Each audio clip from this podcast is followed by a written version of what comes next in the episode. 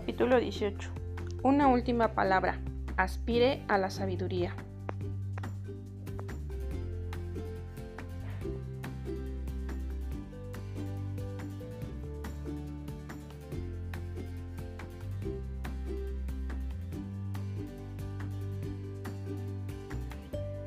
No es de sabios estar demasiado seguros de la propia sabiduría. Resulta saludable recordar que el más fuerte puede flaquear y que el más sabio puede errar. Gandhi. En la actualidad oímos hablar mucho de la explosión de información, de inteligencia y de conocimiento, pero apenas se dice nada acerca de la sabiduría. Allá donde el objetivo de la grandeza secundaria es el beneficio propio, el objetivo de la grandeza primordial es la sabiduría. No siempre actuamos sabiamente. Si miramos a nuestro alrededor, vemos a muchas personas que actúan en contra de sus propios intereses. ¿Qué causa estas distorsiones de criterio o lapsus de sabiduría? ¿Y cómo podemos corregirlos? A continuación, explico seis causas y el modo de corregirlas. El orgullo de ser el propio punto de referencia. Corrección. La humildad de someterse a los principios guía. Si estudiamos la historia de la humanidad, vemos que cuando las personas están bien informadas y educadas, inteligencia, Piensan que son sabias y con frecuencia rechazan los consejos de mentes más sabias o experimentadas. ¿Por qué? Creo que es porque dan la espalda al conocimiento guía que hay en su interior. Y esa transgresión provoca invariablemente desequilibrio, distorsiones, confusión y desorientación. Además, no suelen darse cuenta hasta que ya es demasiado tarde, sobre todo cuando ellos mismos se erigen en su referencia principal. Si siempre nos remitimos a principios en lugar de a nuestro propio juicio, esos principios superiores nos ayudan a instilar humildad, felicidad, disposición a aprender y voluntad de recibir datos objetivos de fuentes internas y externas.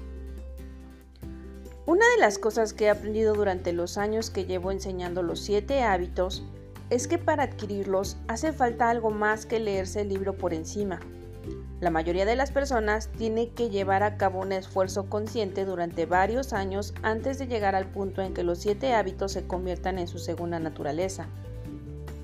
El vértigo es un estado de confusión, de desorientación que nos hace perder el contacto en los sentidos físicos. Los sentidos sinestésicos básicos de posición, movimiento y tensión se confunden y se desorientan, cuando estamos en este estado de vértigo, disponer de todos los datos y de toda la información del mundo no nos servirá de nada porque los interpretamos mal. Por lo tanto, tendemos a asumir aún más sobrecarga de información. Sostengo que si nuestra orientación es egoísta, encaminada a nosotros mismos o autorreferenciada, entraremos en un estado de vértigo. Entonces, solo podemos ir cuesta abajo, a no ser que contenemos con un punto de referencia sólido que nos devuelva la realidad objetiva. Esta es la fuerza que veo en una vida guiada por principios. La locura de depender únicamente de la información. Corrección. Transformar la información en sabiduría y en acción dirigida. A lo largo de mi vida he presenciado la bien documentada transición de la era industrial a la era de la información sin embargo, creo que la era de la información tiene cuatro facetas. La primera es la de los datos o información en bruto. En la actualidad, la información cuesta una infinísima parte de lo que costaba en 1946, cuando apareció la, la ciencia informática.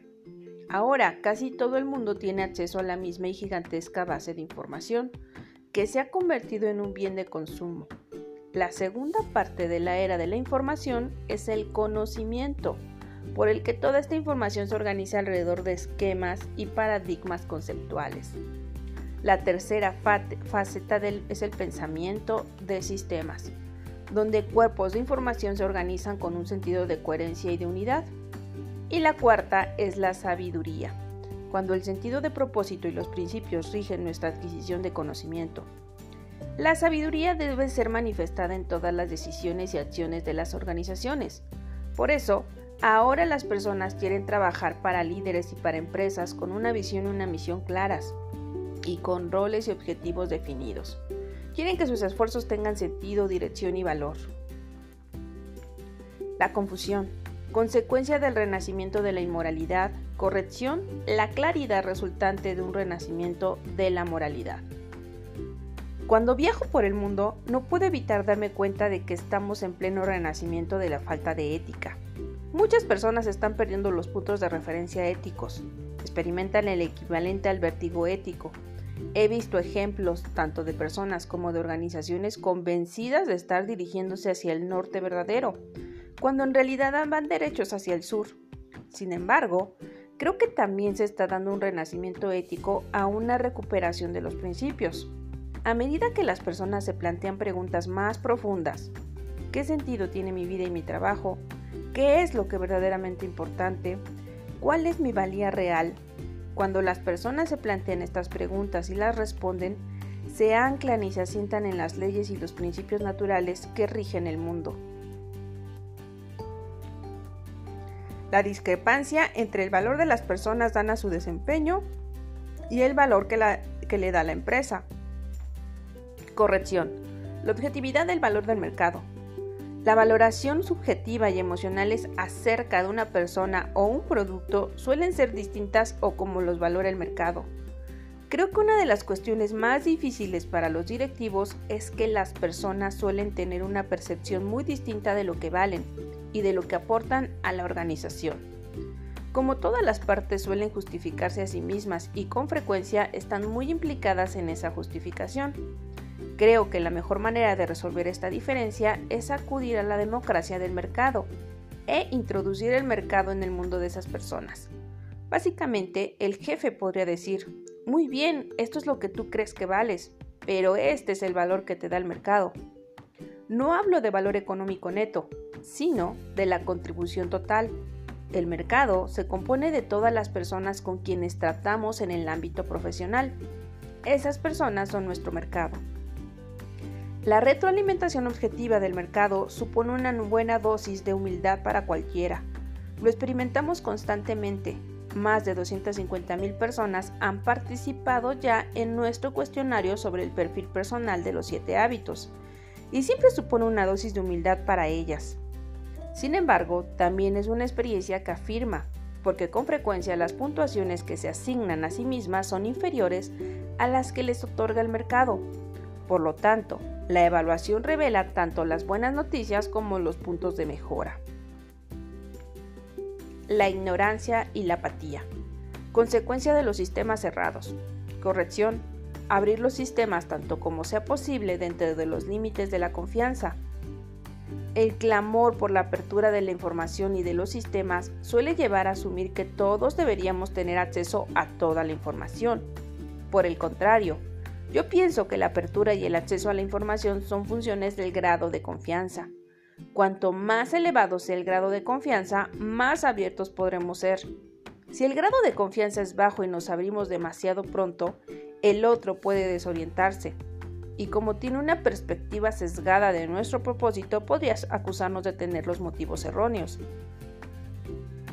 La miopía de usar criterios locales para evaluar la calidad y la competitividad. Corrección, usar criterios competitivos globales. En última instancia, los negocios son cuestión de pragmatismo. Para entrar en el terreno de juego debemos cumplir cuatro criterios pragmáticos. El primero es la calidad. El segundo es el bajo coste. Pero hay productos de alta calidad y bajo coste a montones. Los otros dos criterios son la velocidad y la innovación. Satisfacer estos cuatro criterios exige a las personas estar dispuestas a colaborar de forma creativa para lograr la sinergia. Por supuesto, la cooperación exige confianza, cuyo origen está en conducirse de una manera que nos haga merecedores de la misma. La retroalimentación objetiva sobre el propio desempeño flanquea el camino a la sabiduría.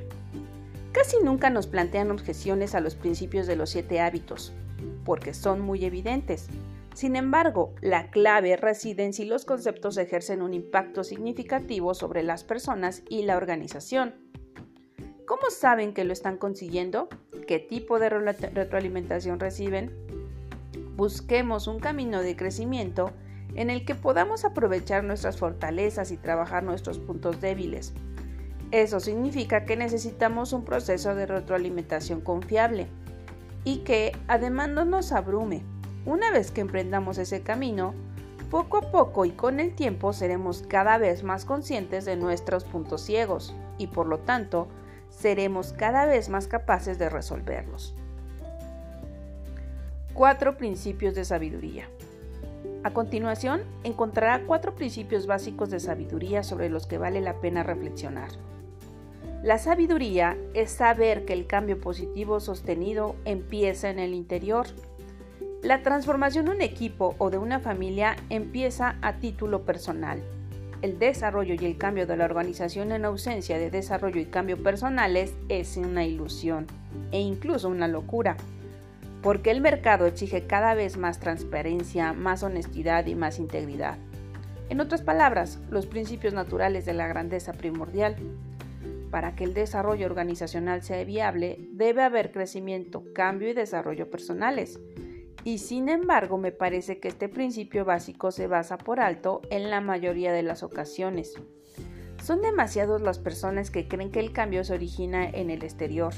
Muy al contrario, el cambio producido exige un enfoque de adentro hacia afuera, no un enfoque de hacia afuera. La sabiduría exige carácter y competencia. Cuando hablamos de aprender y de aumentar nuestras capacidades y competencias, solemos pensar en términos de competencia técnica o conceptual. En raras ocasiones pensamos en términos de competencia social o de carácter. Y sin embargo, en última instancia, si una persona quiere promover un cambio duradero y significativo, o una mejor importante, tendrá que cultivar las características de la interdependencia, la empatía y la sinergia, además de las cualidades de la integridad, la madurez y la mentalidad de abundancia. ¿Por qué? porque el carácter irradia y comunica sin cesar, y según lo que los demás leen en esta comunicación fundamental no verbal, confiarán o desconfiarán de nosotros.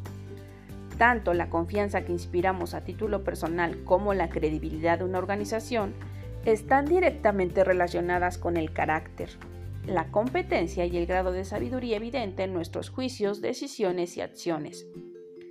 El carácter se compone de integridad, o el valor que damos a nuestras promesas de madurez o el equilibrio entre el valor y la consideración y de mentalidad de abundancia o la idea de que hay suficiente de todo para todos.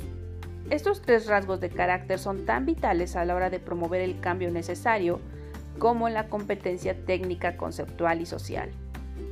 Por suerte, todos podemos mejorar y progresar. La interrelación entre el carácter y la competencia puede evolucionar tanto en lo que concierne al carácter como en lo que tiene que ver con la competencia. Por lo tanto, no juzguemos ni etiquetemos a las personas ni asumamos que son incapaces de cambiar en estas áreas. Podemos desarrollar competencias más allá de la capacidad técnica y conceptual. Podemos cultivar la capacidad de pensar de forma independiente y sistemática acerca de las personas, los procesos y la tecnología, y acerca de las nuevas normas y las realidades del mercado. Demasiadas personas conciben el cambio en términos de fuerzas externas, que actúan sobre condiciones internas. Sin embargo, fundamentalmente, el cambio que, produce calidad y productividad exige un enfoque de adentro hacia afuera, no un enfoque de fuera hacia adentro. Me gusta lo que la gran escritora y maestra Marianne Williamson dijo una vez. Nuestro miedo más profundo no es no ser capaces, nuestro miedo más profundo es que somos enormemente poderosos. Es nuestra luz y no nuestra oscuridad la que nos asusta. Nos preguntamos quién soy yo para ser brillante, atractivo, con talento y fabuloso. De hecho, ¿quién eres para no serlo? Valoramos no sirve al mundo. No hay nada de sabiduría en encogerse para que otros no se sientan inseguros cerca de uno. Estamos predestinados a brillar. No está solo en algunos, está en todos. Y cuando dejamos que nuestra luz brille inconscientemente permitimos que otros también lo hagan. Al liberarnos de nuestros propios miedos, nuestra presencia automáticamente libera a otros. Si nos paramos a pensarlo, el miedo a la comparación mantiene encerradas en nuestro interior nuestras cualidades extraordinarias, nuestro tremendo potencial. La sabiduría se manifiesta cuando el carácter y la competencia se solapan. Las personas conocidas por ser sabias cuentan con una capacidad de juicio buena y sólida. Su conocimiento está impregnado de principios que no cambian. La sabiduría o el criterio sabio, la confluencia de carácter y la competencia es un elemento crítico en la búsqueda de la calidad de vida. ¿Por qué? En el pensamiento empresarial abundan las tendencias, las modas. Tuvimos la calidad total, la reingeniería, la innovación disruptiva. ¿Quién sabe qué vendrá a continuación? Aunque hay valor en todas esas tendencias, la verdadera sabiduría está más allá. Para mí, lo que está más allá es lo que está bajo la superficie, en los cimientos. Las soluciones meramente técnicas o conceptuales a un problema quizás sean necesarias, pero jamás serán suficientes. Solemos dejarnos el carácter por el camino. Sin carácter no hay sabiduría, a pesar de la competencia. Y sin sabiduría no podemos construir y mantener una institución duradera, ya se trate de un matrimonio, de una familia, de un equipo, de una empresa. Sí, seguro que podremos construir algo, pero no durará. Aproximadamente el 80% de las nuevas empresas cierran durante el primer año. Solo uno de cada dos se supera los 10 años de vida. La sabiduría no convencional es cada vez más necesaria para afrontar con inteligencia las falsas dicotomías y los verdaderos dilemas de la jornada. Sin una sabiduría genuina basada en el carácter y apoyada en la competencia, no podemos avanzar y afrontar los antojos del mercado las diferencias de opinión, los compromisos difíciles y las relaciones sensibles. No conozco ningún otro momento en la historia de la humanidad en el que la necesidad de sabiduría supera la actual.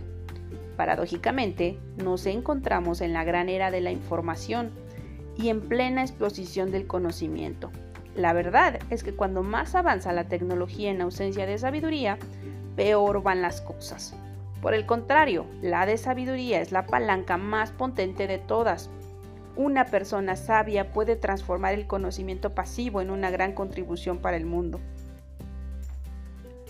La sabiduría está más allá del conocimiento de la información. Como vivimos en una era de la información y en una economía del conocimiento en la que la información es cada vez más accesible y se está convirtiendo en un bien de consumo que se vende a un precio cada vez más reducido, la clave no reside únicamente en conocer a nuestra competencia, a nuestros clientes, nuestros productos y procesos, sino también en alcanzar la sabiduría que está más allá del conocimiento.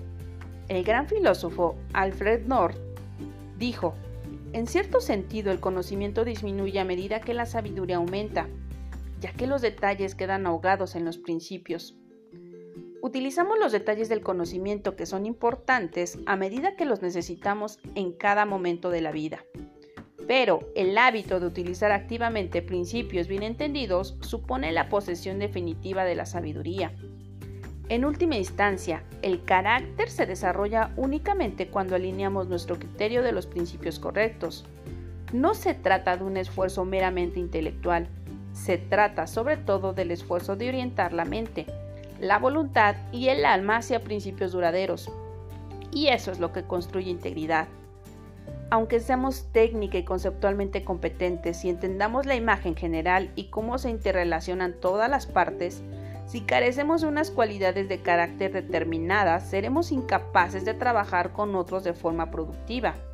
Solo cuando contamos con carácter y competencia y con el impulso del criterio sabio, disponemos de la capacidad de construir relaciones culturales de alta confianza e instituciones duraderas inmunes a las veleidades diarias de los mercados. Una última palabra. La gente me pregunta por qué debería importarle la grandeza primordial o la grandeza en absoluto. Hay quienes sienten que ya viven una vida fantástica y no ven motivos para cambiarla. No se los discuto, sin embargo, hay algo que nos insta siempre a ser mejores y mayores de lo que somos. Y si no atendemos esa voz, corremos el riesgo de caer en la grandeza secundaria en cualquier segundo y quedar limitados por la lente social, a través de la cual vemos el mundo, o aún peor, obsesionamos con las fuerzas que nos limitan y caer presas de una paranoia centrada en el enemigo. Por el contrario, el propósito de una vida llena de grandeza primordial es la sabiduría, una perspectiva que integra los principios, el crecimiento continuado y una plenitud integrada. es una perspectiva que proporciona paz a la persona y prosperidad al mundo. Es una perspectiva que nos da seguridad, porque los principios que rigen nuestra vida son sólidos, duraderos e inmutables. Aplicación y sugerencias. Si su orientación es egoísta, orientada hacia sí mismo o autorreferenciada, estará en un estado de vértigo. Si es así, ¿cómo puede ir más allá del ego? Responda por escrito en su diario personal. A medida que ha ido planteando y respondiendo las preguntas sobre la aplicación de los principios de este libro, ha integrado y consolidado más las leyes y los principios naturales de la grandeza primordial, ¿tiene una respuesta más clara para las preguntas definitivas? ¿Cuál es la esencia de mi vida y de mi trabajo? ¿Qué es lo verdaderamente importante? ¿Cuál es mi valor real? ¿Cómo avanzo en mi viaje hacia la grandeza primordial? Una última entrevista con Stephen R. Covey. Durante los 25 años que siguieron a la publicación de Los Siete Hábitos, el círculo de influencia de Stephen R. Covey creció hasta abarcar todo un globo. Asesoró a reyes y a presidentes de gobierno y enseñó los principios de la vida efectiva a millones de personas a través de todos los canales imaginables. Cuando falleció en el 2012, figuraba en la lista de las personas más influyentes del mundo, y los siete hábitos habían sido elegidos el libro sobre mejora personal más importante del siglo. Sigo enseñando los siete hábitos durante toda su vida. Por otro lado, el cambio radical que ha sufrido el mundo de T.G. Stephen R. Covey, una sabiduría aún más profunda, parte de la cual nos gustaría compartir con usted ahora. A continuación, encontrará una síntesis de las respuestas que Stephen R. Covey dio acerca del final de su vida a las preguntas cruciales que solían hacerle en entrevistas o cuando daba conferencias.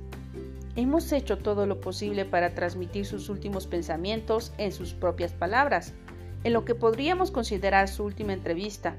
También podrá encontrar en la edición la vigésima quinto aniversario de los siete hábitos de la gente altamente efectiva.